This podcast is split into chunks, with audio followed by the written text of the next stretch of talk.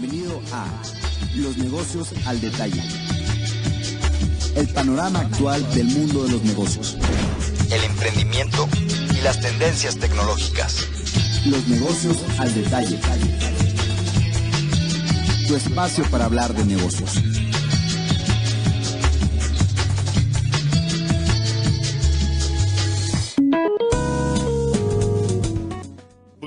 Buenos días y bienvenidos a esta semana al programa Los negocios al detalle. Y pues en este programa pues tenemos un invitado especial porque vamos a tocar un tema eh, de mucho interés para todo lo que sea una micro, pequeña o mediana empresa.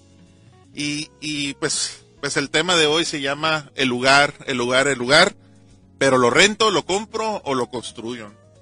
Y, y en este primer bloque, pues para dar la introducción al tema, eh, esta frase de lugar, el lugar, el lugar, pues fueron los tres elementos que le preguntaron alguna vez a Ray Kroc, el fundador de McDonald's, o el promotor más, más que nada de la franquicia de McDonald's como la conocemos.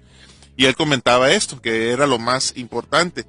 Eh, un buen lugar, pues te maximiza la capacidad del negocio para atraer clientes, te, un, una buena ubicación le ayudas al cliente a que llegue al mismo y por lo tanto eh, te, en el largo plazo pues te aumenta las probabilidades de éxito en el negocio.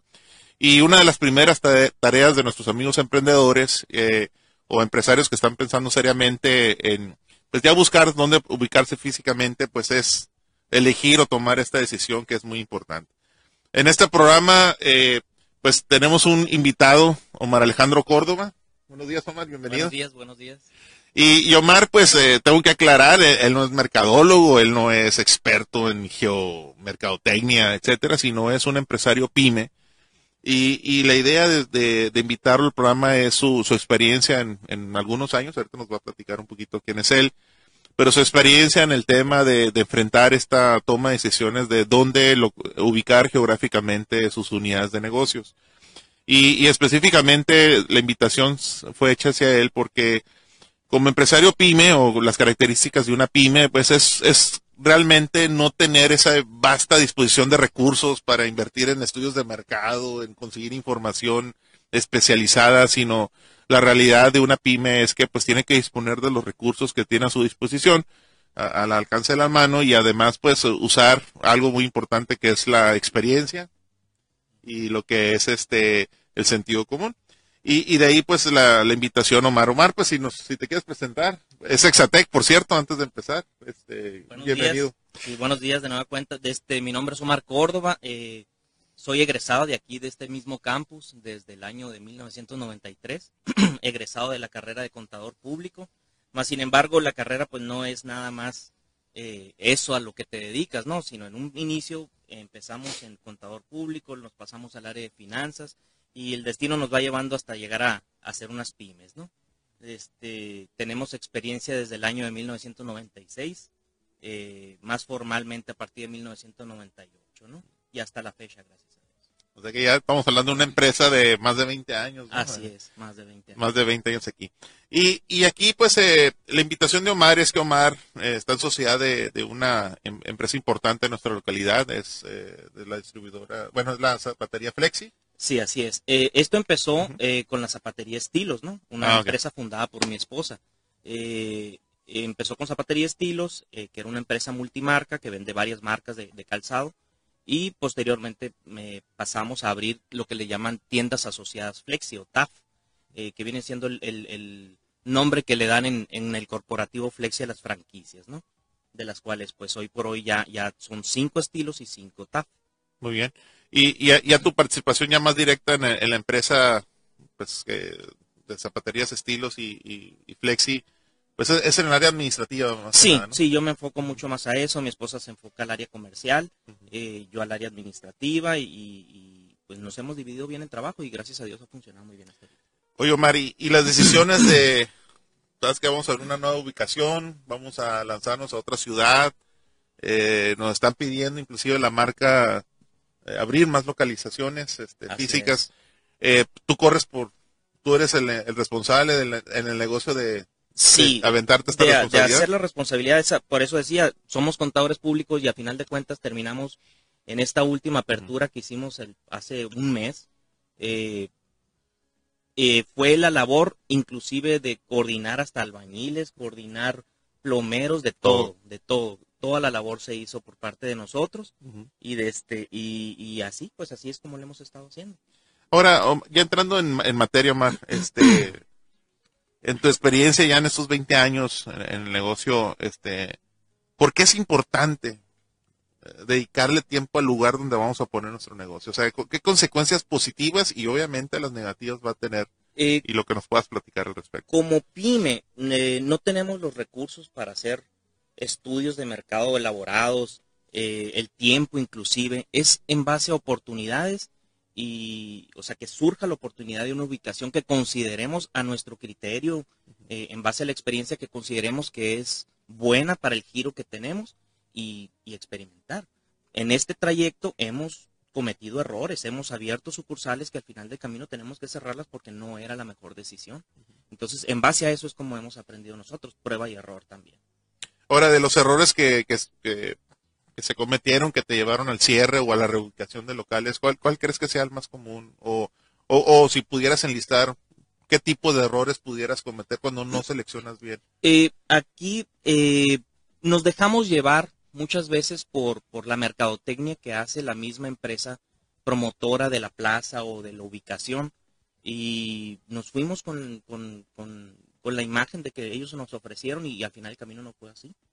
Entonces hay, que resaltar esa parte. No estamos hablando de, podemos separar en dos grupos. Locales, cuando, cuando es un, un, agente inmobiliario, una empresa inmobiliaria que está promoviendo locales comerciales, existen de dos tipos, ¿no? Aquel proyecto que ya tiene años corriendo. Así es.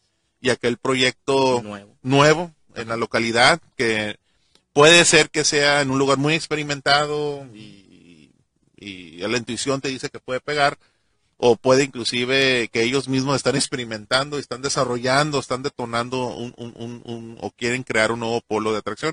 Un ejemplo donde, pues, todo apuntaba que pudiera ser un buen futuro, porque estaban, literalmente, esta empresa inmobiliaria estaba creando un nuevo polo de atracción.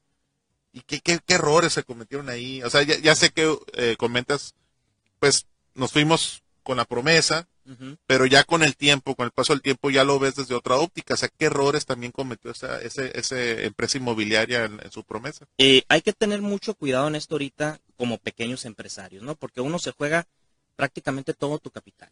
O sea, no somos empresas gigantes que nos sobre el recurso como para experimentar y, ah, bueno, pues al siguiente día abro otra. No. Aquí uno se juega todo el capital.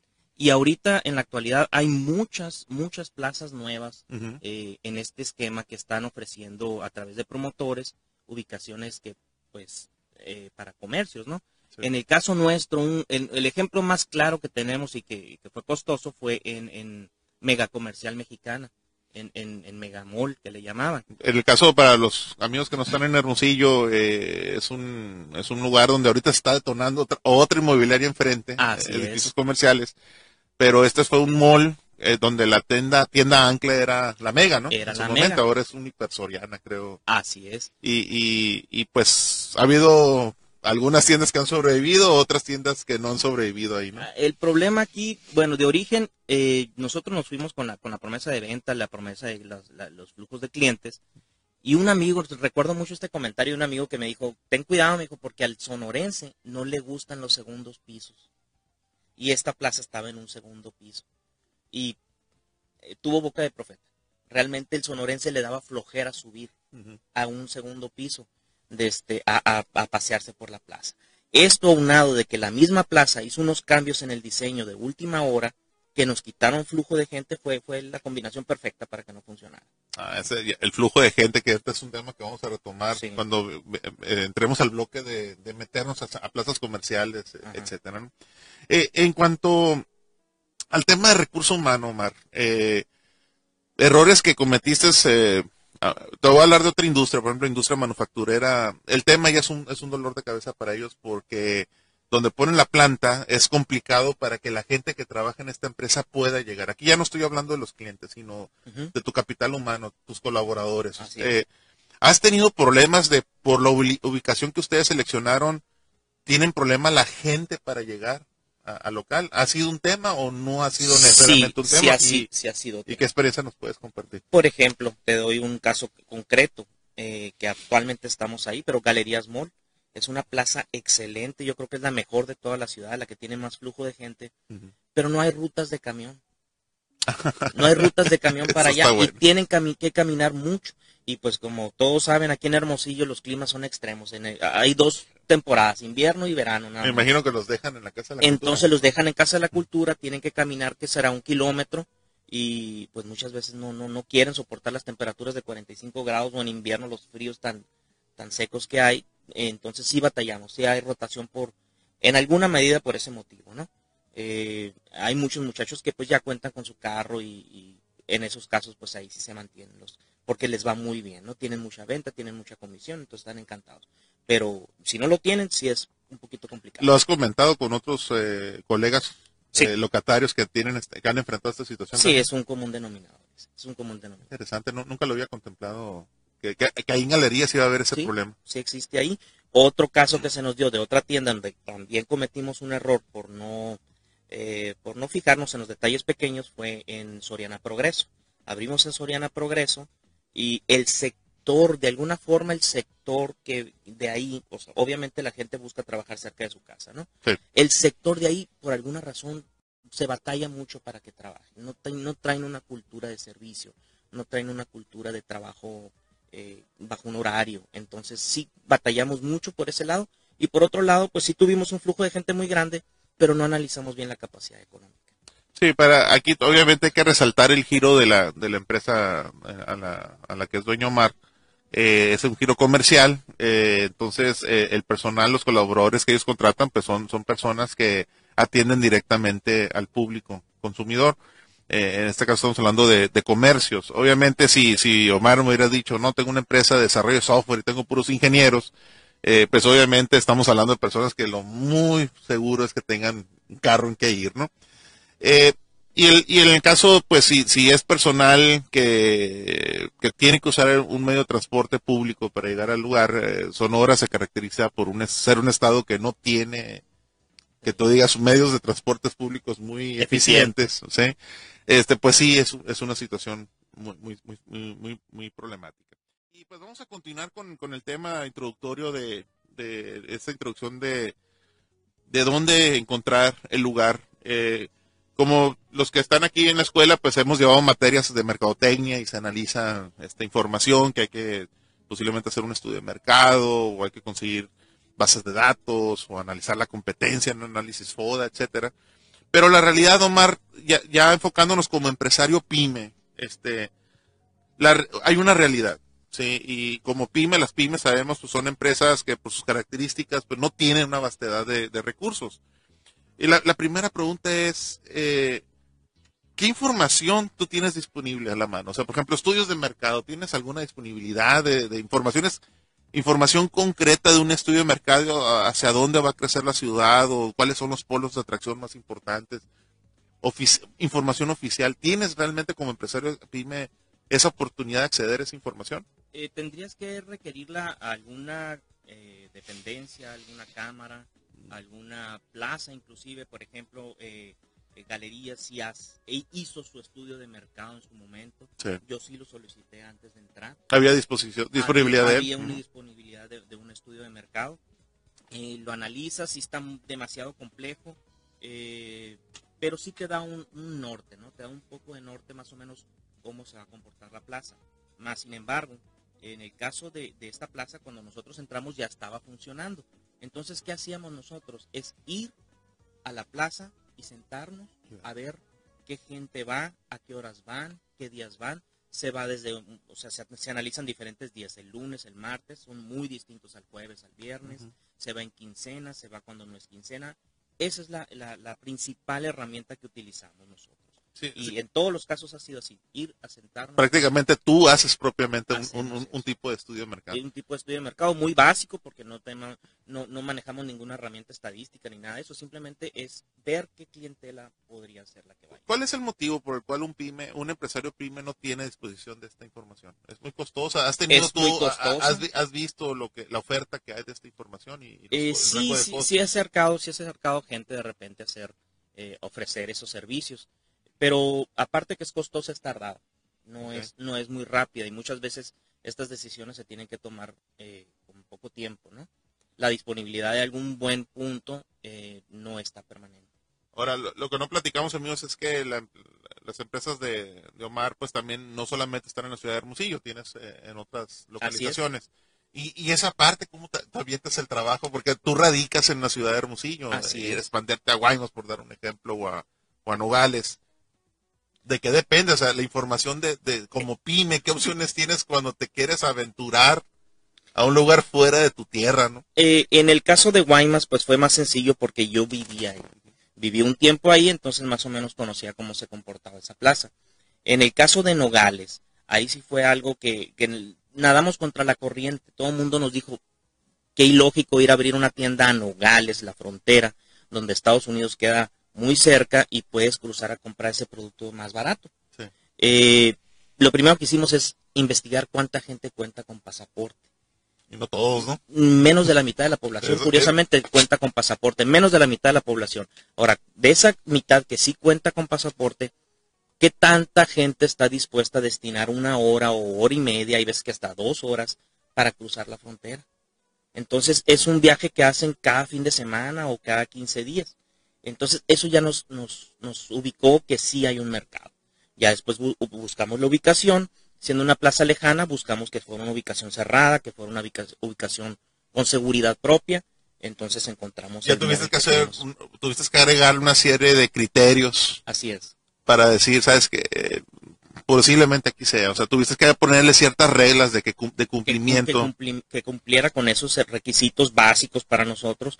Y posteriormente, ya que ubicamos la plaza, pues ya lo mismo de siempre. Vamos y nos sentamos un día entero. Vamos en otro día y así estuvimos. Ahora, y, y, y aquí, ¿dónde entra en la toma de decisiones, en, el caso de buscar el lugar, la competencia?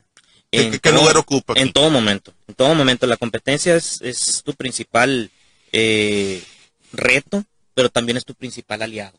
Porque si tú cuentas con un producto probado, bueno, en buen eh, eh, que, tenga buena aceptación por la clientela.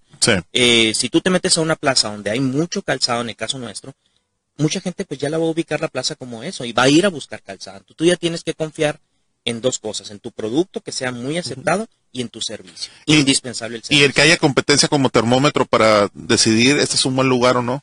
Definitivamente, porque hay mercado. Ejemplos, por ejemplo, que te ha tocado ver, sabes que este no es el punto, porque dices que algo pasó con la competencia en ese punto. Sí, eh, hay una hay una plaza, una plaza aquí que eh, se encuentra por el centro de gobierno. Sí.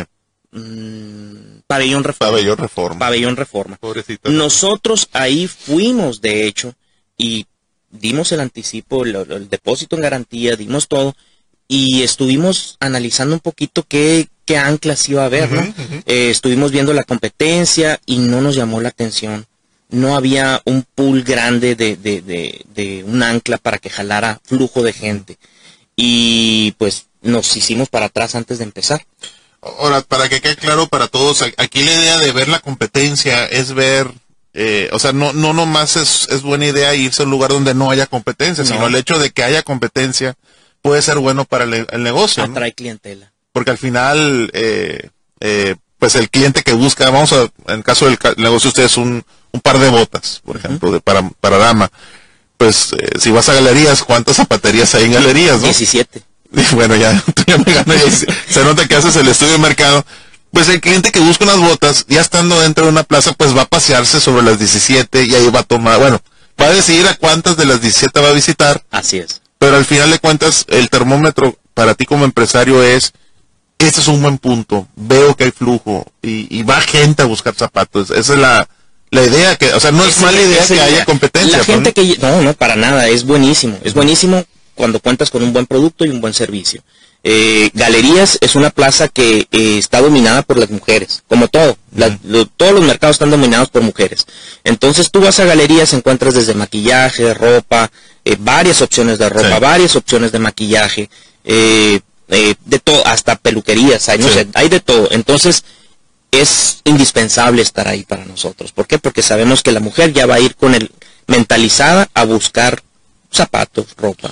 Ahora, e, e, esta herramienta de, de, investigar cómo, se, cómo le ha ido la competencia en el caso de tu giro, cuando has, has querido hacer expansiones a otras ciudades, lo usas también, te, Sí. te ha servido. Sí, de la misma manera, ¿no? Eh, y también acudimos en Nogales a, a- a ver quiénes estaban dentro de esa plaza en calzado, cuánto tiempo tenían, eso nos indica que sí hay mercado, y, y así tomamos la decisión, viendo la competencia, definitivamente. Muy bien, pues ahora, eh, pues continuando con el tema de- del, del punto central, construyo, rento o, o compro, Ajá. Eh, para cambiar el, vamos a cambiar un poquito el tema, pero vamos a regresar otra vez a lo que estamos platicando ahorita, Omar. Pues hay, eh, para todos nuestros amigos, pues hay tres opciones, ¿no? Rento, compro o construyo. Cuando digo comprar es invertir capital en la adquisición de un bien inmueble para, para utilizarlo como local comercial. Eh, eh, obviamente la- el, el rentar o arrendar pues hay flexibilidad porque no, no, no te comprometes a tener para toda la vida el negocio en ese, en ese local. Eh, hay menos responsabilidades de mantenimiento que, que tú lo tengas que absorber, en algunos casos hasta la seguridad, ya no, ya no los absorbes al 100%, ya se, se comparte, vamos a ver en qué casos sí, en qué casos no. Eh, no, no, no, no, no está la, la cuestión de un crédito para adquirir, eh, digo, para poder rentar, o sea, sale esa opción, ¿no? En el caso de la adquisición, pues obviamente la, la, la empresa se hace de un bien inmueble, de un activo tangible, que lo pudieras considerar como una inversión a largo plazo. Eh, sin embargo, pues hay costos fijos, en ese caso el tema del mantenimiento, el tema de la, de la hipoteca, aunque tienes la ventaja de decidir si lo quieres subarrendar. Entonces, eh, lo puedes ver como una opción de inversión. Y, la- y el tema de la construcción, pues tiene una gran ventaja que lo haces traje a la medida, de acuerdo a las necesidades específicas del giro de, de tu negocio. Eh, es, y, y, y, y llega, llega un punto en que toma el papel como si fuera la adquisición de un bien inmueble, pues eh, se convierte en un activo tangible y, y es una inversión a largo plazo. Aunque ahorita vamos a tocar en el tema, en el bloque 3, si la cruda realidad de construir. Que ahorita lo- no me lo vayas a adelantar, pero nos vamos a enfocar mucho en la construcción. Yo creo que me voy a, ah, vamos a irnos más, a- más a detalle con la, prim- la primera pregunta. Porque ya tienes 20 años en este, ya ustedes han- ya tienen más de 20 años en este negocio y yo sé que han invertido en construir sus propios locales y, y, y rentan sus propios locales. ¿Qué factores deciden, Omar? ¿O qué factores son los que entran en juego para tomar esa decisión? ¿Sabes qué? ¿Nos vamos a rentar? O yo creo que aquí, en esta zona, te- tiene que ser nuestra propiedad. ¿Qué factores son los que entran ahí para Eh, tomar esa decisión? Pues uno de los factores es el tiempo que tengas en el negocio, ¿no? Uno de los factores es la madurez. ¿Por qué? Porque en, en un inicio, yo creo que el objetivo de todo el mundo sería tener su propiedad, ¿no? Tiene- eh, eso te da seguridad, te da patrimonio, eh, creces, te maduras. Pero en un inicio no se puede. En el caso nuestro, que fuimos una pyme que definiti- de- definitivamente dependía de, de nuestro propio ingreso, Sí. Eh, era imposible, aunque hubiéramos tenido la opción de comprar algún local, algo que hubiera surgido, no hubiéramos podido hacerlo. Entonces, para generar varias fuentes de ingresos, llámese varias unidades de negocios, Sí. necesitas rentar, porque es el costo más barato. ¿sí? Es un costo deducible y es un costo barato, eh, entre comillas barato, y, y es la única manera que puedes invertir mismo negocio también, porque no es nada más la renta, sino es tienes que adaptar el negocio, tienes que darle imagen, tienes que comprar el inventario, tienes que hacer muchos, muchos otros gastos. Entonces es la forma que a lo mejor no consideras, ¿no? O sea, cuando muchos pueden pensar de que rentas y ya está todo listo y, y nomás te rentan la carcasa, ¿no? En muchas ocasiones. Exactamente. Te- Aquí te están rentando tres paredes y un techo, porque ni el frente te dejan ya ahorita. Tienes tú que poner tu cancelería y todo eso. Entonces, este, eh, esa es la opción lógica cuando uno va iniciando en el negocio. Pasaron los años y fuimos madurando, fuimos abriendo más negocios, ya teníamos varias unidades de negocio y ya empezamos a pensar en, en hacernos de algún patrimonio. Ahora, eh, eso surge también con la oportunidad, porque si tú lo ves ya desde el punto de vista de negocios, no pu- puedes comprar en muchos lugares, pero no son viables para un comercio. Entonces, hasta que surge una buena oportunidad, que se dan todas las condiciones, tanto en el banco con la hipoteca, tanto con los ahorros para el enganche, tanto como que surja esa, esa, esa ubicación, que se dé la compra, ¿no? Pero pasan muchos años para que eso suceda. Si no tienes, si no te sacaste la lotería, si no tienes una herencia, si no tienes algo por el estilo, definitivamente pues es el tiempo el que te va a decir cuándo vas a comprar Porque- o construir. Porque hiciste mención, o sea, al momento, vamos a, vamos a, a dejar un ladito el tema del arrendamiento, el tema de hacerse un activo, ya sea que lo construyas o lo compres. Pero estamos hablando de capitalizar. O sea, es decir, Sí, o mejor dicho, estamos hablando de que te vas a descapitalizar como empresa, ¿no? El flujo efectivo se va. Es, es, es algo muy importante que debes de considerar. Es muy importante, definitivamente eh, tienes que verlo tú como un ahorro, ¿no? O sea, vas a meterlo en, en, una propiedad, un, activo fijo, pero es un ahorro que no te va a producir inmediatamente, o si tú lo quieres ver desde, desde un punto de vista de negocios, la renta tampoco va a ser buen negocio, porque el retorno de la inversión te puede llevar muchísimos años. Más bien es tener un patrimonio que te va a dar valor, que en un futuro si necesitas rentarlo a un tercero porque ya no lo puedas trabajar tú o necesitas venderlo, pues vale más inclusive, ¿no? También hay que resaltar eso, ¿no? O sea, las no es lo mismo y es para todos los, los que nos están escuchando. Acuérdate que la toma de decisiones es diferente cuando eres el propietario de la empresa a, a, que si eres el ejecutivo de la, de la empresa. Entonces, como, como propietarios, pues tienes otras cosas que, que tienes que considerar. Omar lo acaba de comentar y para todos nuestros amigos que se van a convertir en propietarios de sus propios negocios, pues también estás viendo el tema de la, del patrimonio, ¿no? Que, que, entra en juego. Eh, a lo mejor eh, algún experto en finanzas te lo puede criticar, oye, pero financieramente no es viable, sí, pero lo que pasa es que a lo mejor si tú fueras el director general de las zapaterías Flex y no tuvieras nada de propiedad, nunca recomendarías comprar un local. O sea, ¿por qué? Pues tú acabas de decir, te mata el flujo, ¿no? Eh, para nuestros amigos, pues el flujo también implica, pues hay menos utilidades, ¿no? Para, para los propietarios o los o, utilidades que repartir. Pero sí es, es, importante considerar que tu óptica cambia mucho cuando eres el dueño de la empresa. Sí, definitivamente el riesgo lo toman muy en cuenta y, y, de este, y es muy riesgoso. Inclusive rentar es riesgoso hoy por hoy. ¿eh? Ya, ya muchas plazas están poniendo condiciones eh, muy, muy fuertes para poder rentar. No está tan fácil. El, el, en el caso de, de, revolviendo el tema de rentar, comprar o construir, hay opciones suficientes eh, para las tres. O sea, hay, o hay ciertas ciudades en las que has experimentado incursionar y que entraron, donde hay unas que por su naturaleza es que aquí conviene de plano construir o comprar por las características de la ciudad. A lo mejor hay una ciudad donde no hay centros comerciales o no hay no hay muchas opciones donde, donde haya locales o, o a lo mejor hay ciudades donde la propiedad es, demasiado cara, no conviene invertir en, un local. O sea, que en, la, experiencia que ustedes han tenido, o sea, no, no quiero hablar de lo obvio, sino aquí la, la, idea de, de, la invitación es hablar de tu propia experiencia. ¿Dónde has visto esas diferencias en, en, aquí en las localidades donde tú te has incursionado? En las localidades, por ejemplo, Hermosillo, hablaremos de Hermosillo, hay muchas opciones de renta ahorita. De renta hay muchísimo. Hay oferta Hay mucha oferta, hay muchas plazas, hay muchos locales comerciales, hay, hay demasiados inclusive. Entonces, la opción de rentar es, atractiva. Es atractiva, bueno, pues, eh, pero hablamos de las plazas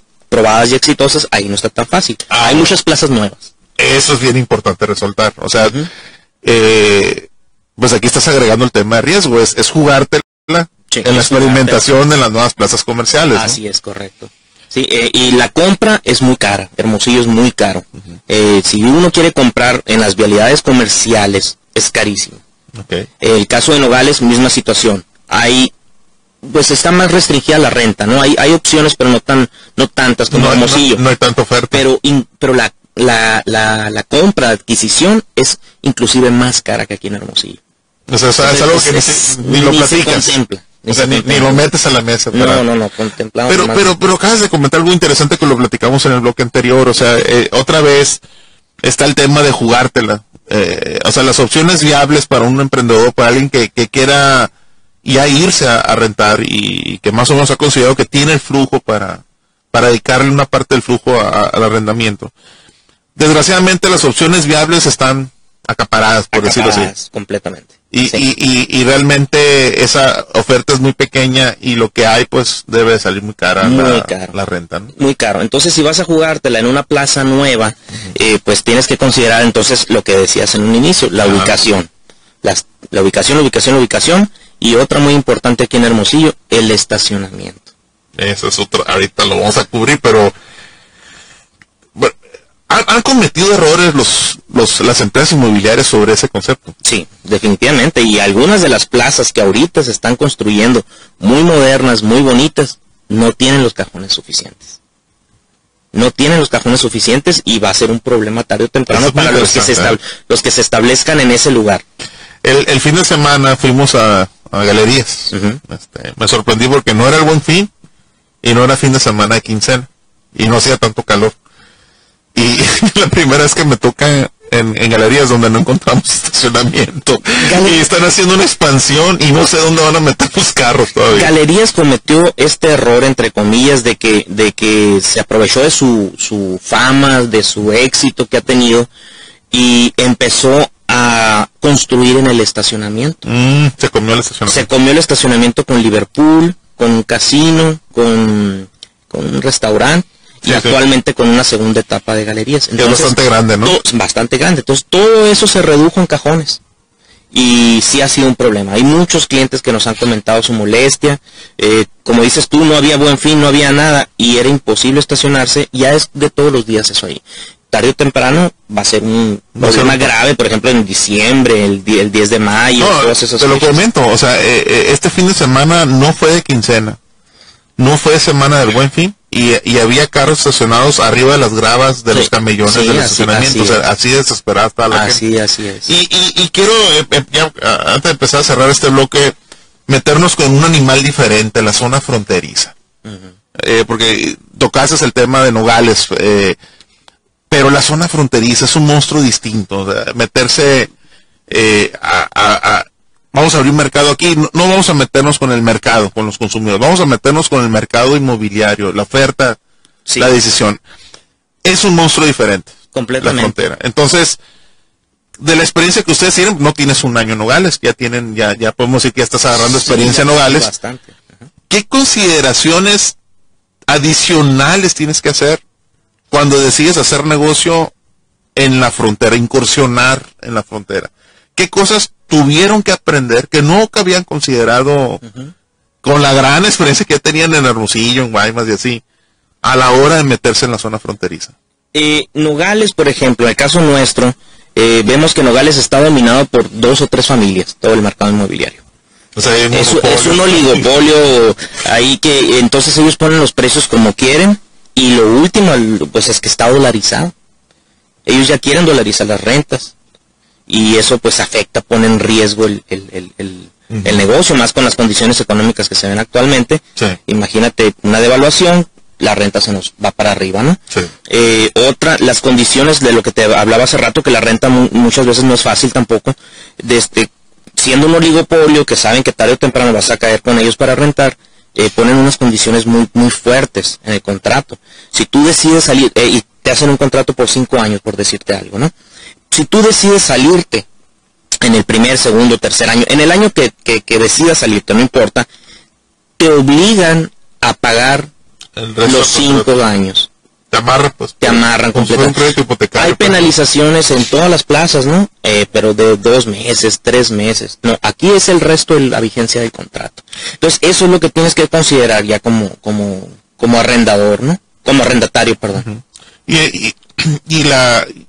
Y el- ent- entonces, eh, en el caso específico de Nogales, Sonora, no existe oferta, no es la suficiente. Es, eh, o lo que sí- existe, bueno, vamos a olvidarnos el tema del oligopolio de los dueños. Existe oferta en, en la frontera. Poca, poca. Ah, es poca la oferta. Es poca Para el, para el, para el giro tuyo. Eh, Es poca la Es oferta. poca la oferta. Es poca los, los locales viables que hay, son pocos, no muchos. Consideraciones que has tenido tú los, en los, eh, cuando te invierten aquí en, en Hermosillo, por ejemplo, vialidades, el flujo de gente, es, es, es diferente Nogales. Sí, Nogales es muy diferente, tiene una vialidad mucho más restringida. eh, allá llueve y separa la ciudad porque no tiene, eh, pues aquí tampoco en Hermosillo, pero está peor el caso en Nogales, drenajes pluviales y ese tipo de detalles que impiden mucho la circulación de la gente. Y pues ya viene la época de invierno, llegan a nevar o algo así, se para el comercio completamente. Y, y, y problemas con el recurso humano. También es una plaza que tiene mu- una mm, industria maquiladora pues dominante y hay mucha rotación, mucha rotación de personal, por lo mismo. Entonces sí, sí, tiene que ser muy atractivo el plan de, o sea, el, el, el- el- la oportunidad tiene que ser muy atractiva porque sí es un tema, Tienes que ofrecer unos sueldos más altos, unas comisiones más altas para que el personal eh, realmente se quede y no te vaya a fallar, ¿no? Que no se te desaparezca un día porque en una maquiladora le daban 100 pesos más. Ya, ya ustedes como empresarios, como grupo de empresarios, eh, eh, ¿Esta decisión qué tan fácil fue de hacer o qué tanto Sí, la pensaron? la pensamos ¿Había mucho. presión de parte de Flexi o fue No, o era no, más de ustedes de expandirse No, eh, era de nosotros de expandirnos, ¿no?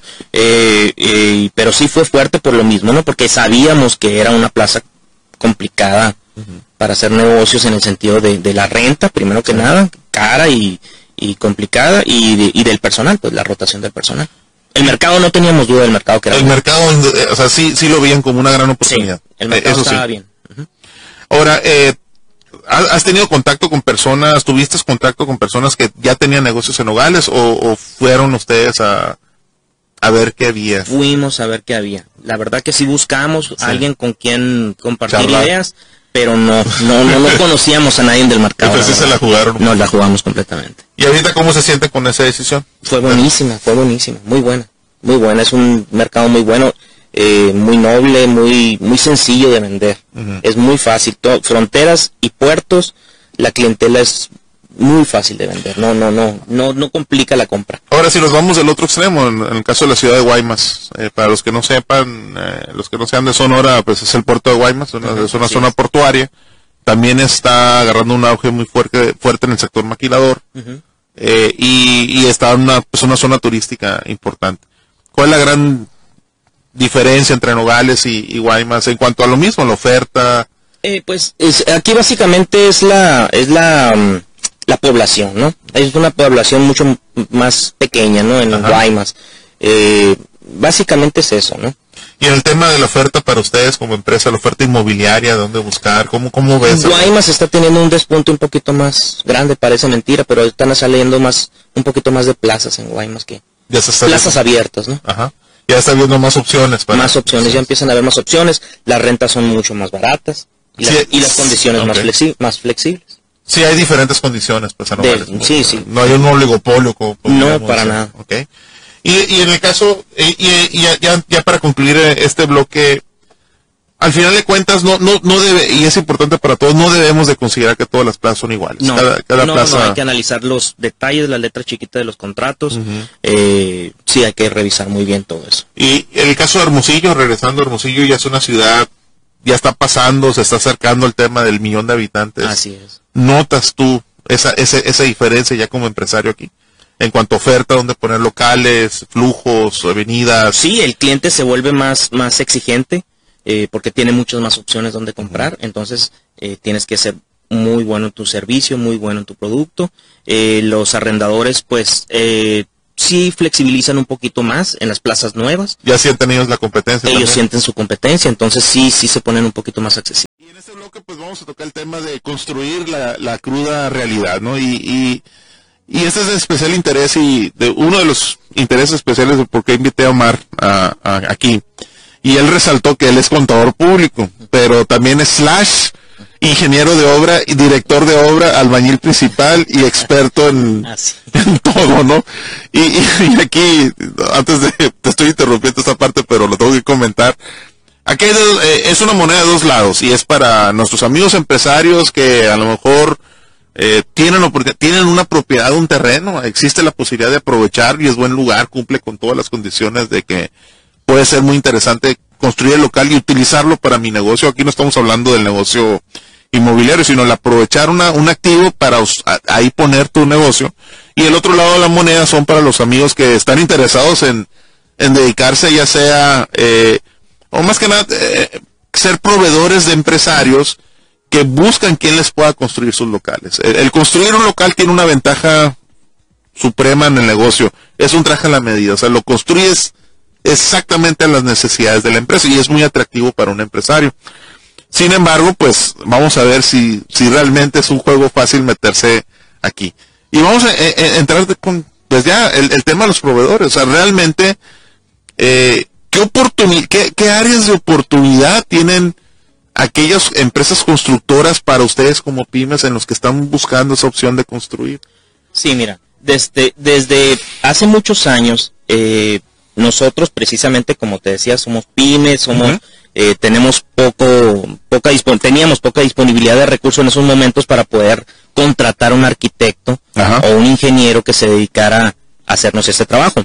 Desde, sí los hay, sí los hay y son muy buenos, o sea, hacen su trabajo muy bien, pero obviamente ellos llevan una ganancia, ¿no? Esa ganancia implica para ti pues un costo más elevado en obtener el mismo trabajo si tú lo elaboras.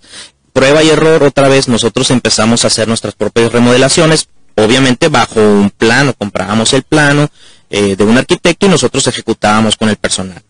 Este, ¿qué áreas de oportunidad hay? Hay pocos, en el caso de arquitectos, hay pocos arquitectos que se están especializando en comercios. Ok. ¿sí? Hay pocos. Eh, O sea, tú ves una gran oportunidad. Gran y más en oportunidad. esta ciudad. más digamos, aquí en esta ciudad porque hay, hay mucho empresario aquí, mucho pequeño empresario eh, que les gusta poner sus negocios bien establecidos, que no se vean hechizos y arquitectos hasta la actualidad yo conozco una sola arquitecta que es quien me, me ayuda a mí en mis planos especializada en, en- en comercios y O servicios. sea, una cosa es eh, eh, lo que yo sí he notado, Omar, eh, eh, en, los, en los locales que se están construyendo. Hablando en buena lead, se nota que lo hizo el dueño. O sea, Ah, son sí. igualitos. Sí, es, sí, un, es un cuadro, Así te es. dan un bañito ahí atrás, te Ujú. simulan un semi-almacén y es todo. O sea, no, no, no, no se nota que el que diseña o es un arquitecto que nomás busca que la estructura, básico. lo básico y todo. Aquí estamos hablando de necesidades muy concretas de que tiene un comerciante. Por, por- vamos a enfocarnos en el tema de comercio. Eh, sí ves una gran oportunidad, o sea, y más en esta ciudad que está creciendo en, em- en emprendedores, en, y hay esa necesidad, están buscando lugares. Sí, inclusive las pymes tienden a, a profesionalizarse en la imagen, hoy por hoy. Ya no se ven los mismos anuncios de paleta que habían toda la Así vida, es. ya no se ve la misma iluminación eh, de tubos fluorescentes. Sí. Y ha cambiado muchísimo, ha cambiado muchísimo eh, y los comerciantes es una competencia interna también de tratar de tener la mejor imagen posible, ¿no? Entonces, eh, pero nos- nos- no nos dedicamos al diseño, no sabemos de eso. Entonces necesitamos de alguien que nos oriente, este color se ve bien, este color se ve mal, este material para el piso, este material para la pared, hay para todo. Ahorita. invitado a la directora de arquitectura que hubiera sido Pues, interesante. hubiera pero, sido muy bueno, ¿eh? pero puede ser otro tema, ¿eh? Es más, puede ser, ahí lo vamos a anotar eh, y te vamos a invitar otra vez, Omar, y con, la, con, la- con los arquitectos aquí, inclusive los diseñadores gráficos, este, por el tema de diseño de interiores y, y, y- y diseño gráfico, diseño industrial, perdón, y no por el diseño de interiores, el diseño de estantería, etcétera, Sí, etcétera. es una cosa muy importante, los flujos de la mercancía, desde que te llegue el camión hasta que lo, lo, lo ¿cómo se llama? Lo, lo entregas a tu cliente, ¿no? Hasta Sí. ya cuando ya se hace la compra. Hay que analizar por dónde vas a subir la mercancía a la bodega, cómo la vas a bajar, Sí. que no sea complicado para el personal, que no sea riesgoso para el personal, que se vayan a Sí. caer. Eh, por lo regular uno tiene bodegas en segundo piso, ¿no? Entonces, para aprovechar, maximizar el espacio. Sí. Entonces, este, eh, tienes que pensar en todos esos detalles. Muy interesante y, y, pues ahí está la oportunidad. Yo creo que sí, sí creo que sí voy- vamos a organizar una plática ¿eh? porque sí es un tema y más si tú mencionas esto. Ahora, el por qué tú tú diriges tus obras, pues también puede ser qué, qué tan eh, este este sector qué tan realmente qué tan profesional es en cuanto o sea, ¿por qué sigues tú construyendo tus locales? O sea, ¿por qué no no tú diriges pues la la ¿Qué, qué ha pasado ahí con los para ingenieros o eh, lo que pasa en un inicio sí también contratamos en alguna ocasión una arquitecta para para ejecutar la obra se llama Sí. ¿no? Eh, pero obviamente los precios pues son son elevados son elevados entonces eh, optamos en esta última construcción ejecutarla nosotros directamente Ok. eh, ¿Cómo? En base a la experiencia de poco a poco, prueba y error que estuvimos haciendo durante todos los años, ¿no? Afortunadamente salió todo muy bien, en tiempo, y, y muy bonita, la verdad, quedó muy bonita la tienda. Obviamente el diseño es de un arquitecta, ¿no? Eh, pero sí, o sea, sí hay un, es un trabajo bastante pesado. Ahora, eh, continuando con el tema de la construcción, eh, el tema del financiamiento, o sea, realmente qué opciones de financiamiento existe para el comercio, Muy para el pocas. comerciante, o sea, la realidad, pocas. ¿cuál es? Muy pocas, muy limitadas. Eh, es muy difícil cumplir con todos los requisitos del banco. Eh, hay que recordar que hay que tener una estructura administrativa fuerte porque te van a pedir análisis financieros, te van a pedir estados financieros, perdón, eh, relaciones analíticas, flujos de efectivo, te van a pedir mucha información muy específica. Que un pyme realmente, con trabajo Casi- tiene la contabilidad para, la, para el Exactamente. tema Entonces fiscal, sí ¿no? tiene uno que meterse mucho en eso para poder cumplir con los requisitos del banco, cuidar mucho el buro de crédito, que es el, el primer primer traba que se tiene. Pero, Omar, pero sí existen instrumentos, o sea, sí existen hay. productos, como Sí ejemplos hay. que nos Por pueden dar, por ejemplo- ejemplo, del sector privado, de- del tema bancos. En- Existen productos que te pueden han, ofrecer. han ido cambiando poco a poco. Ahorita nosotros eh, sacamos un, un- un crédito a través de, de banca de segundo piso. Ah, ok. Entonces, eh, pero el mismo banco pone sus condiciones a final de cuentas. Pero sí existen Pero apoyos. sí existe, pero son, son unos apoyos que son muy limitados, ¿no? Eh, hay, hay veces que salen al mercado, se acaban y ya no hay más, ¿no? En este caso nos tocó a nosotros la colita de, de ese año que salió. O sea, tú también ves una oportunidad de, de, de, de, de negocio para las instituciones financieras de apoyar al sector comercial. No, definitivamente, o sea, hay mucho comerciante de muchos años que son trabajadores eh, arduos, que, que sí están metidos en su mercado. En, el banco tiene que hacer un poco más de análisis de la persona. Eh, los créditos se han hecho paramétricos, entonces capturan la información en la computadora y automáticamente con una variable pequeña ya sales, o sea, ya sales del mercado. No se hace un análisis eh, concienzudo para saber qué tan viable es ese cliente que sí pague su crédito. ¿no? Y, y, y entes gubernamentales, ¿existen apoyos? ¿Has, has averiguado, has encontrado? No, no he encontrado, la verdad. Sé que ha habido, pero no he buscado. eh, más que nada serían los apoyos de segundo piso, ¿no? En la banca.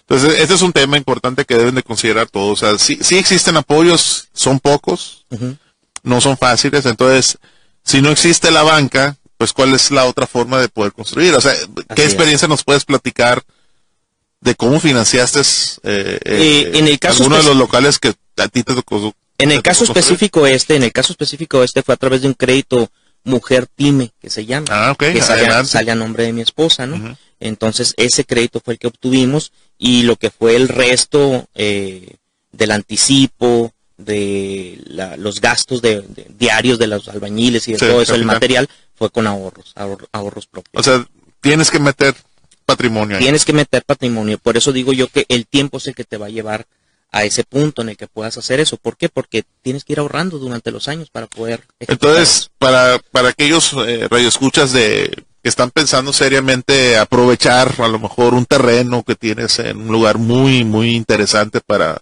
poner tu propio negocio, sí tienes que hacer un buen plan financiero. Muy buen plan financiero porque eh, pues las condiciones de un crédito también te pueden ahorcar, te pueden llevar a un a, a que fracases en eso y hay que leer todo, toda la letra pequeña. O- Ahora, la realidad, Omar, eh, que nos puedas compartir, ¿de, cuán- ¿de qué porcentaje de la obra ya terminada estás hablando de que vas a tener que ahorrar? O sea, tu experiencia, ¿qué te ha dicho? La verdad, o sea, la verdad, 50, 60% del dinero lo tuve que poner yo como empresario.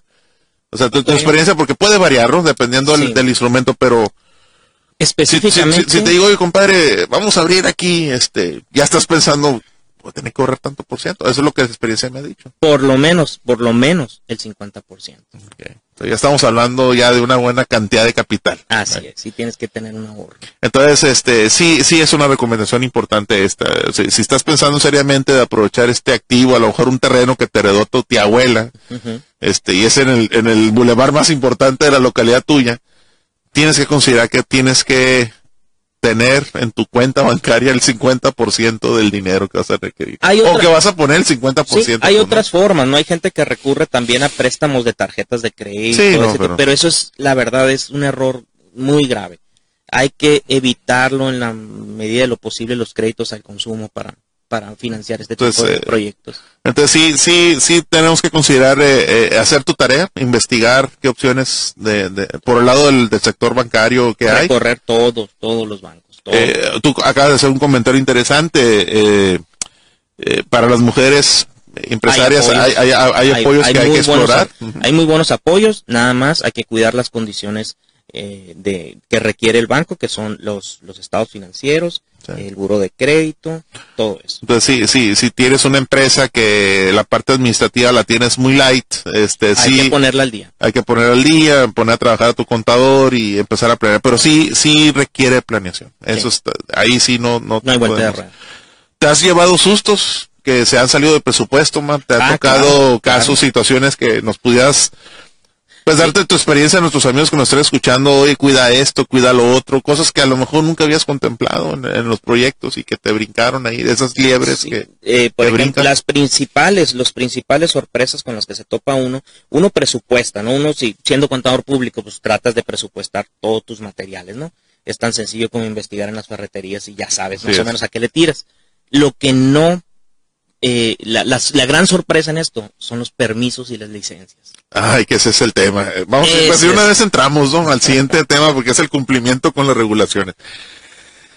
Para los que no sean de Sonora, eh, después de la tragedia del ABC, del ABC, de la guardería ABC, pues hubo una conciencia social y también una conciencia del sector gubernamental y, se crearon nuevas leyes. Eh, la ley 5 de junio creo que es, perdónenme si no, no, me sé el nombre. Eh, pero sí Sonora entró a un tema mucho más rudo en cuanto a, las regulaciones. Y, y, como todos saben, pues cada ayuntamiento tiene sus propias regulaciones también, sus propios permisos de uso de suelo, etcétera, etcétera. Entonces, Omar, tu experiencia, eh, porque estamos hablando de dos niveles de gobierno, o tres pudiera ser en algunos casos, y estamos hablando entre, o sea, ¿de dónde consigues toda la información? Porque hay, no sé, ya no me quiero imaginar cuántas regulaciones tienes que cumplir, ¿no? Y estamos hablando de un comerciante que vende zapatos. Así es. O sea, no vende alcohol, no, no, no vendes cosas que... Pirotecnia. pirotecnia y todo. ¿De qué estamos hablando, Mar? Eh, vamos a hablar, vamos a enfocarnos con Hermosillo primero. Sí, son regulaciones que a final de cuentas son, son, son buenas. Sí. sí. Son muy difíciles de cumplir, llevan mucho tiempo, cuestan bastante, pero protegen eh, el edificio. Precisamente lo que comentabas, que no sean cosas hechizas que vayan a poner en riesgo a Que al final, al final de cuentas el activo tangible queda en tu patrimonio, ¿no? Así es. Así es. Entonces, desde sí, sí te vas dando un poquito de topes cuando vas y quieres sacar un, por ejemplo, un permiso de uso de suelo y bueno, pues tráeme esto, esto, esto y aquello. Y son un montón de cosas. Hay muchas que a lo mejor sí son un poquito exageradas, vamos a llamarles, como un estudio hídrico. aquí ya estamos hablando de los, o sea, hay, dos permisos que tienes que cumplir, ¿no? El, permiso para llevar a cabo la construcción, porque al final de cuentas tú eres responsable de la obra. Así es. Y los permisos para operar, eh, porque al final de cuentas eh, la diferencia de rentar en, un, me imagino que ahorita que toquemos el tema de la renta, pues muchos de estos permisos ya los hizo sí, la, la, constructora, pero aquí, aquí estamos, vamos a, vamos a enfocarnos en primer lugar con todo el tema de la obra y, y, cerramos con el tema de todos los permisos que tú tienes que tramitar, que antes te lo hacía el dueño de la plaza. De la plaza. Aquí el objetivo es obtener lo que se llama la licencia de operación. Okay. Para obtener la, licencia de operación ya tuviste que pasar por eh, permiso de uso de suelo, eh, factibilidad de suministro de agua, factibilidad de suministro de luz, eh, un estudio de mecánica de suelos, eh, los cálculos estructurales de la obra, un montón de cosas que tienes que juntar. ¿Es local o es estatal? Es estatal y local. ¿Por qué? Porque protección civil estatal, te pide lo que es el análisis de riesgo. Y el, para obtener el análisis de riesgo son todos una serie de estudios. Protección civil municipal también te, te, te da su anuencia. Para obtener esto, pues te pide otra serie de estudios. Entonces tienes que ir por ambos lados trabajando. Y ahí sí fue, y ahí, o sea, te ayudan.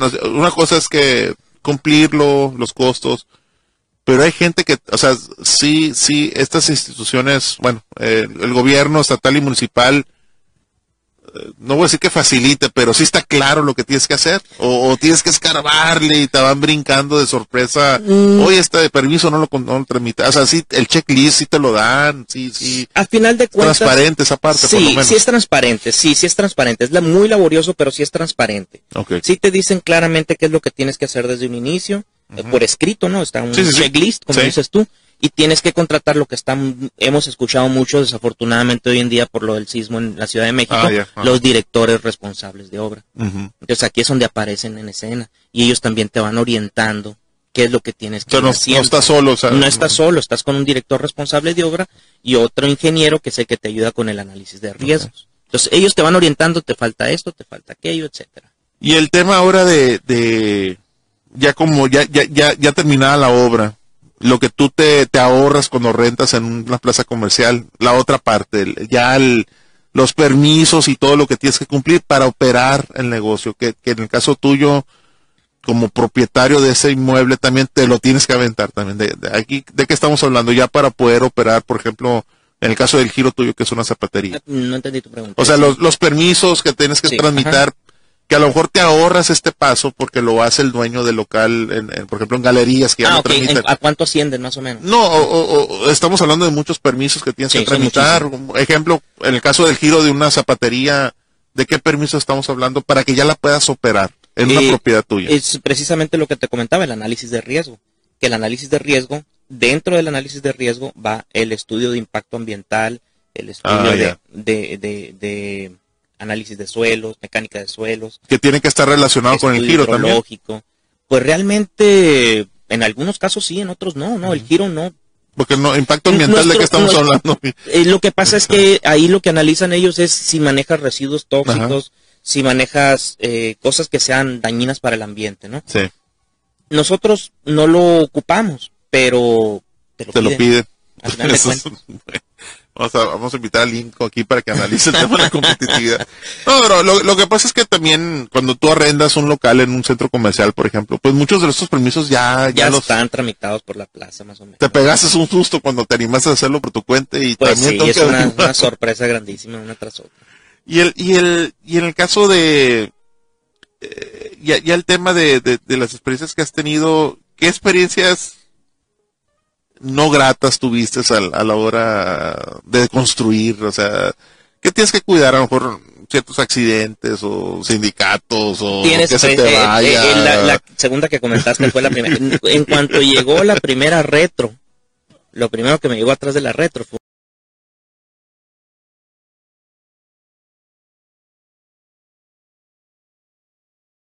fueron los representantes del sindicato. O sea, correteando los retros que van en la calle.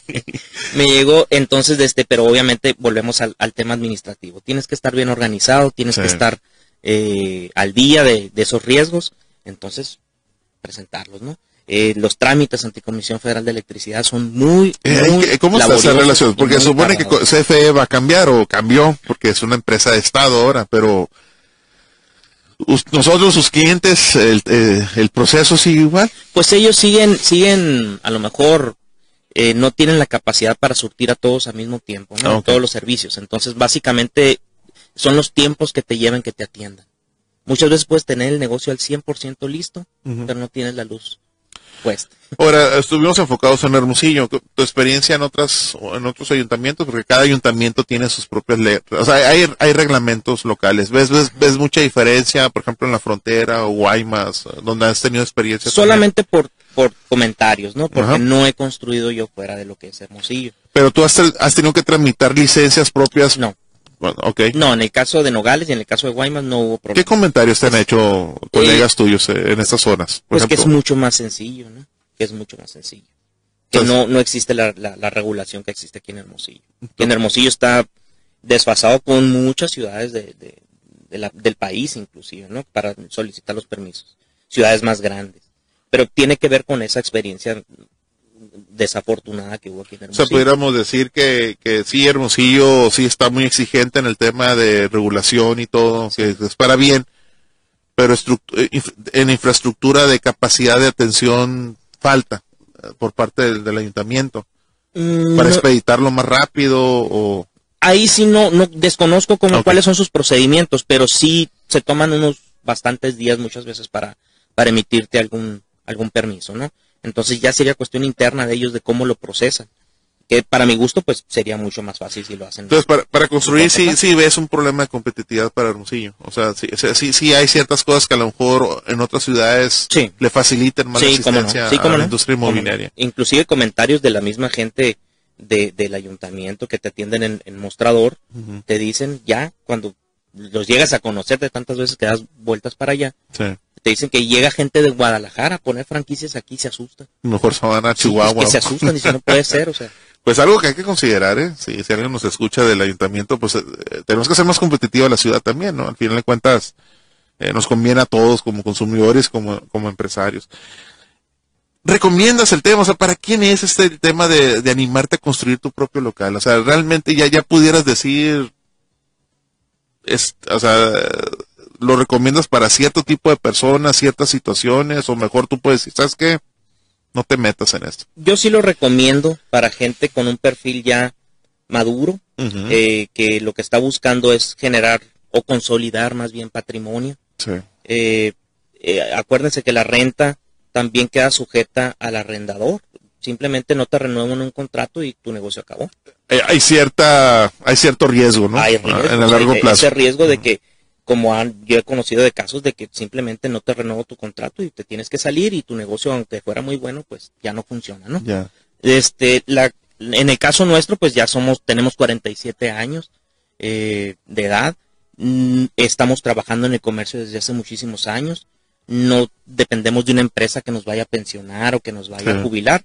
Entonces, ¿qué busca uno? A través de eso, pues tener su jubilación o su pensión, ¿no? También estás viendo, que es el tema que platicamos hace unos bloques, ¿no? Como, como propietarios también tienes una visión Sí, a- patrimonial, ¿no? patrimonial, de es. seguridad, de tranquilidad, eh, para poder sobrevivir después de esto. Los negocios no son para siempre. Ahora, como pyme, y aquí viene el- el- el- el- la cereza del pastel, este, habíamos comentado, Yolanda, tu esposa, pues se encarga en la parte comercial, proveedores, y tú, tú la parte administrativa. Eh, administrar, que tienes algunas unidades de negocio, pues es, es, es- es todo un trabajo, ¿no? Sí. Ahora, la realidad para los pymes. Eh, si te vas a decidir a construir, tú, Mar, lo has dicho, tú te encargas de ver esto, todo esto. El tema de la administración de tu tiempo, porque tienes que seguir administrando el negocio, o sea, eh, eh, que es una realidad y, hay, hay que compartir con los demás empresarios, pymes y los muchachos que se van a animar a esto, que vas a tener que dedicarle tiempo a construir y enfocado a construir, pero no se te quita el switch de, tiene que seguir el, el negocio, sigue, ¿no? Eh, ¿Cómo le has hecho? O sea, ¿qué, qué implicaciones hay cuando te animas a construir? En el caso nuestro, específicamente, eh, cuando empezamos, eh, un- una recomendación básica para los pymes, pierdan el glamour. Hay que perder el glamour. Aquí no hay posiciones de directores ni presidentes. Ni nada. Aquí tú tienes que ser de todo. Si hay que limpiar ventanas, hay que limpiarlas, si hay que barrer, hay que Sí, barrer. sí, sí. Hay que hacer de todo. Entonces hacíamos eso nosotros. Y años. cómprate un pick-up, ¿no? De Y una vez. y que, y que pasó el tiempo, fuimos madurando como empresa y nos rodeamos de la gente adecuada. Tenemos tienes que tener Persona- buen staff ahí. personal muy bueno, excelente, de, de súper buena calidad, que nos ayudaron mucho con lo administrativo, porque el trabajo de la construcción es de tiempo completo. La realidad, Omar, ¿qué tanto tiempo, si lo hablamos de proporción en porcentajes, en el tiempo que estuviste construyendo tu local, qué porcentaje de tu tiempo que dispones para el negocio se te fue al local y qué porcentaje tenías para atender el negocio? Porque el negocio sigue, ¿no? El negocio sigue. De este, no, fácilmente un 80% de la construcción 20 al Híjole, entonces hay- hay- aquí sí, sí es un tema. Hay para que los- rodearse, hay que para los rodearse de gente adecuada. Ahora también eh, te- tienes la gente adecuada, haz mancuerna con tu esposa que, que es propietaria también. Entonces el, pyme que está solo y no tiene un buen equipo, un buen staff, este, Pues es muy complicado, no sé, no tengo idea. Nosotros no. en el momento que no teníamos esa facilidad, pues no, no construíamos. mejor no te animas. No. O sea, sí es, sí es un tema. eh, y, y otra vez, eh, pues el tema del factor humano, que es importante, ¿no? Que te- el que tengas buenos colaboradores, que Es tengas buenos sistemas, tienes los sistemas informáticos Sí. para sentirte a gusto en el control, porque si te jala 80% del tiempo prácticamente estás en la obra. ¿no? Así es.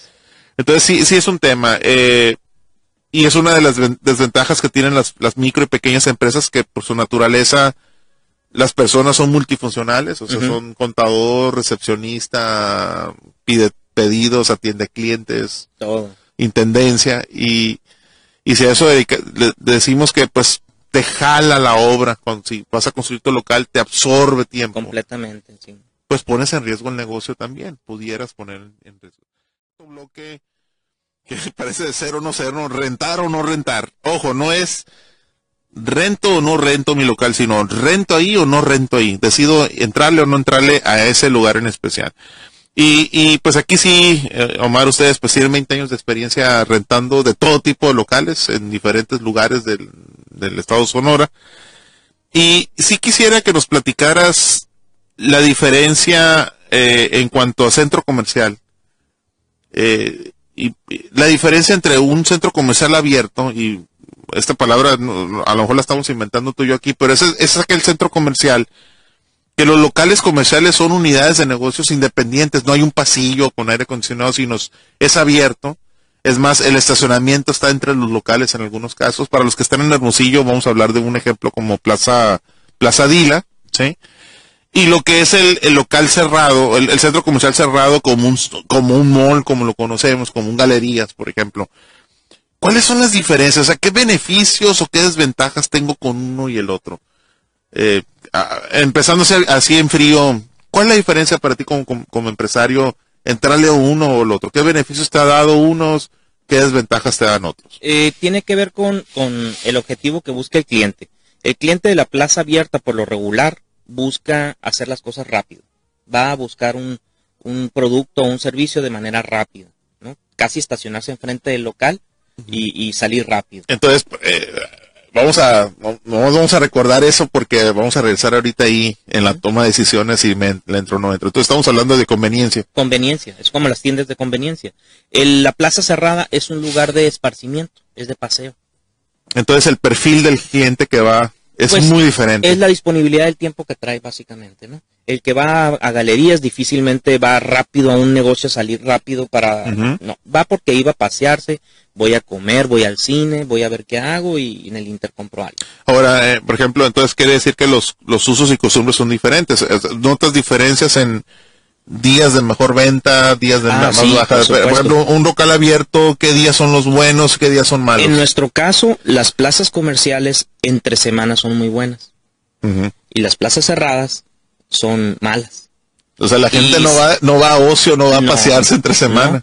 Y desde y el fin de semana se invierte, ¿no? O sea, la plaza cerrada es muy buena y las plazas pues son bajas, no no quiere decir que son malas, pero bajas. Pero en comparación, pues no, no, no, no, no es igual que un centro no es comercial. igual que un centro comercial cerrado. ¿no? A menos que la plaza abierta tenga restaurantes o algo que la gente, Sí, bueno, llego, comemos y saliendo nos vamos a comprar los zapatos y nos vamos, ¿no? El tema del clima es aquí en Hermosillo es un factor, ¿no? E- Ese es lo que te quiero decir, eh, el, el clima, por ejemplo, porque si hablamos de un Nogales también, eh, independientemente si la tienes en una mall o plaza abierta, eh, dirás, bueno, es que hace muy buen clima, sí, pero llueve más y cuando neva se hace un lodazal eh, y también. cuando hace frío, pues ahí sí es de hombres el frío de ahí. Como el calor de aquí de Sonora, que no estamos a 48 grados a la sombra, sino es al sol, ¿no? Y, y, y, hay plazas que aprendieron su lección y le han puesto techos, como eh, hay otras que están completamente abiertas, como Plaza Dila, que es, te pega el sol en el carro. Eso, o sea, de- de- eh, tienes que considerarlo, independientemente del buen clima, tienes que considerar ese factor. Ahora, el factor de, de la disponibilidad. Eh, las plazas, es, es un, eh, mo- por eso te decía, vamos a ponerle pausa y lo vamos a recordar y lo estamos recordando ahorita esos detalles adicionales que tienes que observar si te invitan a una plaza abierta para que rentes, para poner tu negocio ahí. El tema de la, de la, de la conveniencia. ¿Qué has visto tú? ¿Le están atinando las empresas inmobiliarias a esto o, o no han entendido para qué tipo de consumidor son estas plazas abiertas? Pues en algunos casos, ¿no? Por ejemplo, Plaza Dila es buena, es muy buena porque tiene mucha disponibilidad de estacionamiento. Ese es un factor. Y, Que- y que el acceso también es bueno. El acceso es bastante fácil y tiene algunas anclas buenas. Ok. Dunkin' Donuts, por ejemplo, que es un... Eh, la, la se ha convertido Sí, o sea, la gente va y busca las donuts y ya se pasea por ahí un poquito, si, si el clima está bueno, ¿no? Eh, eso es, básico. El estacionamiento es... Entonces, de entrada, de entrada el estacionamiento va a ser un factor que tú tienes que observar como observar emprendedor. completamente cuántos cajones van a tener disponibles por local, que, que, que, que eso hay, hay que tomarlo mucho en cuenta. Ok. De este, qué tan fácil es llegar a estacionarse. El sonorense, vuelvo a tener mi duda yo, cuando me comentó en alguna, alguna ocasión un amigo que no le gusta el segundo piso, pues tampoco creo que le vaya a gustar el subterráneo para ir a estacionarse. Y tenemos ahorita esa novedad en los en algunas plazas que están construyendo, estacionamiento Ah, los, nuevos, los nuevos, eh, las nuevas plazas están yendo para abajo, ¿no? Entonces ahí no, no sé, tendríamos que, que ver cómo, qué tan cómodo se siente la gente. Pues la sombra, pero la seguridad y la, la caminada. seguridad. Tenemos un caso concreto, lo que era fue Carrefour en su momento, que ahora es Soriana desde hace muchos años para acá, Ajá. que tiene estacionamiento inferior y tiene estacionamiento Superior. superior. La gente sigue sin meterse abajo. A pesar de que el calor pues te lo eliminas ahí, pero sigue sin meterse abajo. No, no le gusta. No sabemos por qué, ¿no? Este, esos son los factores que hay que tomar en cuenta. Ahora, ¿qué, desventajas ves de meterse un- en, en un comercial, en un centro comercial abierto?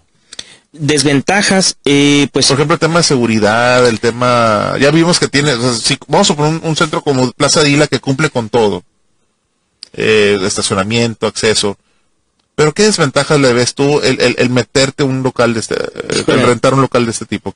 Pues tendría que buscar yo otra plaza como referencia, porque Dila, Dila Eh, está bastante bien, está muy bien, tienen muy buena limpieza, tienen muy Ajá. buena, ha cumplido con todo ha lo que, cumplido con todo, tienen muy buena, ¿cómo se llama? Muy buena seguridad, ok, muy, es, que es Eh, muy importante, ¿no? tienen muy buena seguridad, tienen todo muy bien, la verdad. O sea, la única desventaja sería el clima, eso es todo. Ahora, Omar, es para todos los giros una plaza abierta.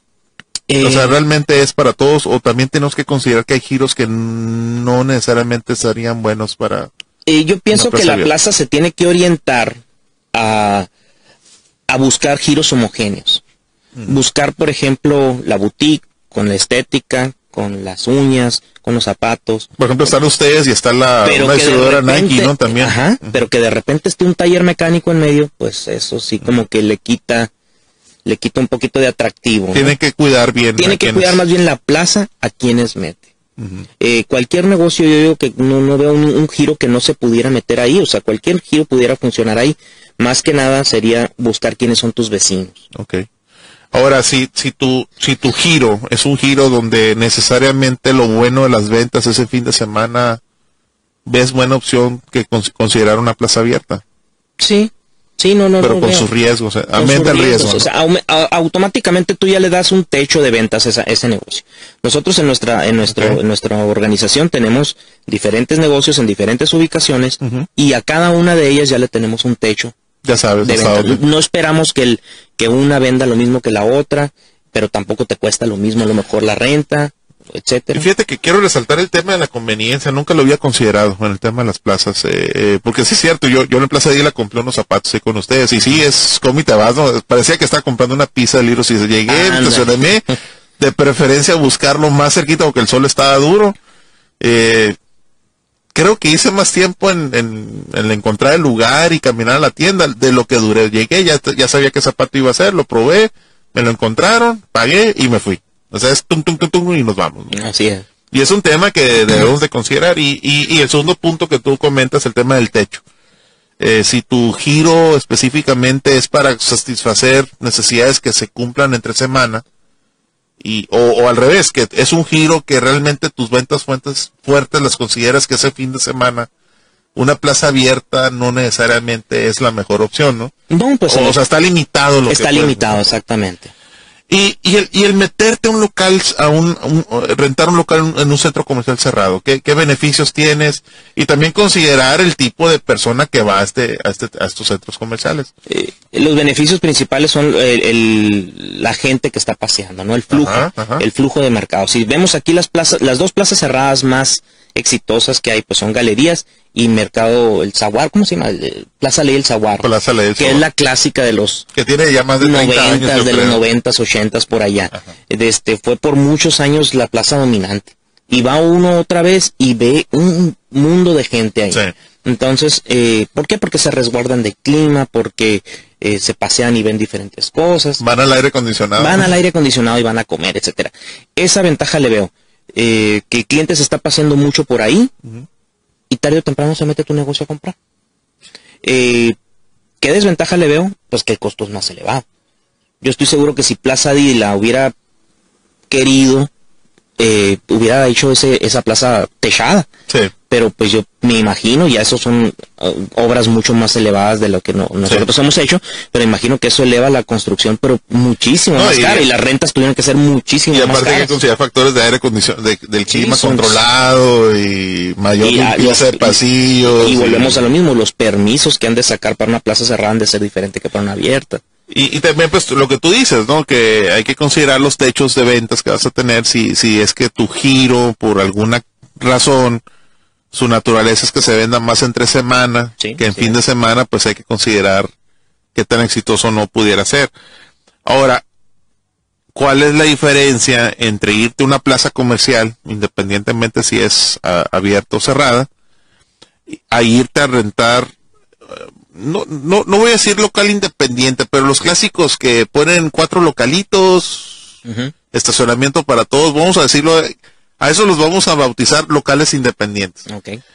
Ventajas y desventajas si lo comparamos uno con otro, o sea, el riesgo que conlleva la experiencia, porque tengo que decirlo usted, eh, el caso de ellos tienen en las tres, tienen eh, en centro comercial cerrado, centro comercial abierto, en grupos de locales independientes y en local súper independiente, ustedes solos nomás, ¿no? Entonces, vámonos a irnos por los locales independientes, ¿qué ventajas y desventajas tienes al, al, al estar tú y a lo mejor dos más y ya? La ventaja del local independiente sería el costo. Debe ser, o sea, ya estuvimos nosotros en algún local independiente Sí. que el costo era eh, infinitamente más bajo, ¿no? O sea, la renta, estamos hablando. La renta, sí, la, ren- amigos, la ¿no? renta es mucho más baja, mucho más baja. Pero el flujo de gente es mucho más limitado. Tendrías que tener un producto demasiado conocido, demasiado, una, una campaña publicitaria demasiado fuerte para que ubiquen tu, tu posición. Al final de Porque cuentas, estás solo ahí. Omar comentó cuál es la tienda ancla, ¿no? Sí. Cuando eres local independiente, pues tú eres la tienda ancla, todo, entonces, necesariamente. este, ahí estás corriendo el riesgo tú solo y no tienes quien te ayude para, para atraer clientes, ¿no? Entonces, eh, es lo obvio, ¿no? Eh, lo- el local cer- eh, centro comercial cerrado van a ser los, las rentas más altas, siguen los comerciales, centros comerciales abiertos y terminamos con locales independientes. No hay lo perfecto, pues, o sea, tienes que No evaluar el riesgo. No existe lo perfecto, no existe la ubicación perfecta. Tienes tú que adecuar tu, tu giro al- a la zona en la que te vas a ubicar, a la posición en la, que te, en, la, en la que te vas a ubicar. Si yo fuera a abrir un taller mecánico, por así decir, o una refaccionaria, pensaría en la calle Veracruz, la Nayarit, pensaría en el periférico, no pensaría en los centros comerciales. Así es. Si voy a abrir uno de dentistas, pues ahí sí me fuera no a los centros comerciales. Que hay en los centros que hay, comerciales, ¿eh? a pesar de hay, pero yo me fuera a un bulevar más residencial, a un lugar más así.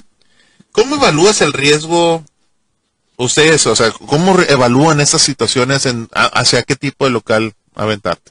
En el, en el caso de Hermosillo, que la oferta es muy amplia. Eh, buscamos un, un flujo de gente, principalmente mujeres, eh, que sea cómodo para ellas, eh, es decir, iluminación por las noches, seguridad, eh, Por el giro de ustedes, ¿no? por el giro nuestro, por el giro nuestro, específicamente nosotros, y comodidad, ¿no?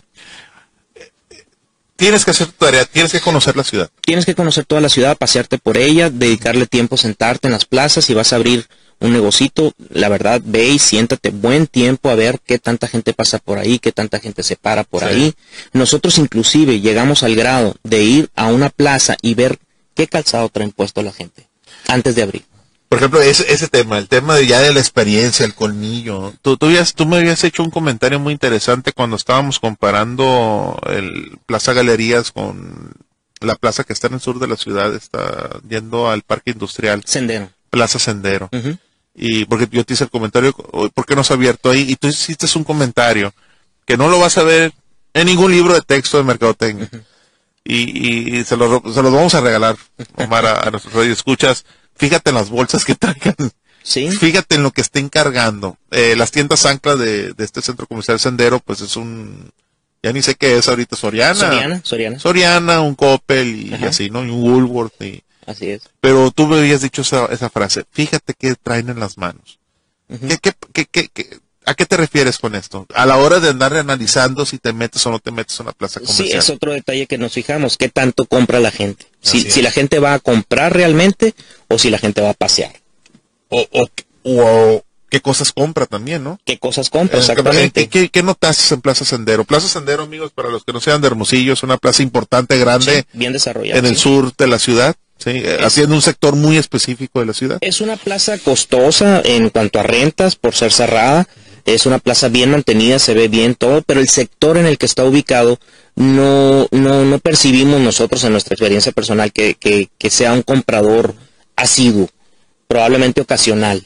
Entonces, ¿qué es lo que vemos? Que la- la- las mujeres eh, traían bolsas, pero del súper principalmente, Sí. eh, o alguna comida del área de comida, pero pocas realmente de, de, de calzado o de ropa que hayan comprado en una plaza. No vimos mucho de eso. Muy bien. Muy bien, Omar, pues ya vamos al cierre eh, de, de, nuestro programa. Híjole, se nos, se nos va a acabar el tiempo mucho más rápido de lo que llamábamos. Y nos vamos a ir so, directo a la yugular. Tus recomendaciones, Omar, este, a nuestros amigos que quieren emprender, a empresarios que quieren animarse a, a, a invertir en, en un local la importancia, otra vez resaltar la importancia estratégica en el largo plazo del negocio, en dedicarle tiempo en dónde voy a poner el negocio. Tienen que hacer su tarea. Hay que hacer la tarea, ser constante, eh, perder el glamour, como lo dije, ir tú a hacer las cosas, no, no que te cuenten cómo está ahí, okay. este, y, y, ser ético, ¿no? trabajar cumpliendo las reglas, no, no brincarse la importancia de compartir esta información con colegas, comerciantes, de otros giros inclusive, uh -huh. ¿qué tan importante es, ha, ha, sido para ti esto de, de, discutir el tema de los locales? y Muy bueno, ha sido muy bueno porque uno no tiene todas las soluciones. Okay. Entonces, eh, tiene que ser humilde en recibir consejos de la gente, uh -huh. eh, aunque no sea el mismo giro, aunque no se dediquen al comercio, hay que escuchar todas las opiniones, todas, todas, todas. ¿Qué debes de evitar? O sea, ¿qué, qué evitas? No, o sea, no, no, te vayas rapidito por el brillo del oro. Eh, o sea, realmente, ¿qué tienes que evitar eh, en cuanto a locales, eh, empresas que te estén invitando? El éxito rápido no existe. Uh -huh. El éxito se tiene que ir ganando poco a poco. Sí. Entonces, eh, no, no tiene que irse uno con la finta de, de, de que te platicaron de que las cosas son buenas. Cuando dije escucha todas las opiniones, escúchalas. Pero no tienes que tomar todas las opiniones. Tú tienes que hacer tu propio criterio tu instinto te tiene que ayudar y vas a cometer errores. Definitivamente se van a cometer errores, pero el secreto es volverse a levantar. Muy bien, Omar. Pues yo creo que vamos a empezar a concluir ya, a, a, a terminar nuestro programa. Eh, este tema es muy, muy importante, es muy serio, porque eh, tú lo comentas al arranque, eh, estas ediciones se llevan parte del flujo de efectivo de tu, de tu negocio. Así es. Entonces sí, sí es un tema de planeación serio que tienes que sentarte, analizarte, hacer tu tarea, como dices, levantar oreja, escuchar, informarte, conocer la ciudad en la que te vas a, a, a meter a hacer negocios, eh, como las costumbres de la gente, eh, conocer bien el segmento de mercado que quieres atender. Y, y, es un gran tema. El tema del local comercial va mucho más allá de lo que dice el libro, es, es hacer bien tu sí. tarea, ¿no? Sí, cómo no. Muy bien, pues eh, vamos a concluir nuestro programa de, del día de hoy. Espero que haya sido de mucho interés y de mucho aprendizaje. Muchas gracias, Omar, por la... Gracias por la invitación. Por la invitación y creo que ahorita vamos a amarrar otra invitación contigo porque hay un tema interesantísimo, el tema de la especialidad en, en diseño, en arquitectura Ajá. y sobre el tema de, de, atender al sector comercial que, que hay necesidad. Claro y, sí. y, pues, eh, pues agradecerles todos eh, el estar en el programa del día de hoy en los negocios al detalle agradecerle a Omar que haya asistido aquí con nosotros. Nuestros amigos Edmundo y Ale pues traen tareas y trabajos y andan en ya la última fase del semestre. Acuérdate como estudiante, cómo ah, nos sí, sí. Ahorita le voy a dar el tour artístico para que vea cómo ha cambiado nuestro, nuestro, nuestro campus. campus. Y, y, este, y agradecerles, eh, Jonathan, gracias por la producción. Este, eh, nos pasamos unos minutitos, pero ya. Eh, pues nos vemos la siguiente semana, los esperamos eh, el siguiente martes de, de 10 AM hora Sonora, Arizona, ya, ya quedó como eslogan ahí, a once y media. Gracias y nos vemos la siguiente semana.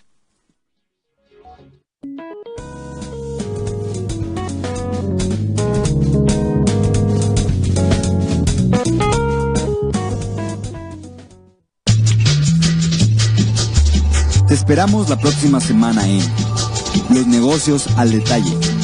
Tu espacio para hablar de negocios. Los negocios al detalle.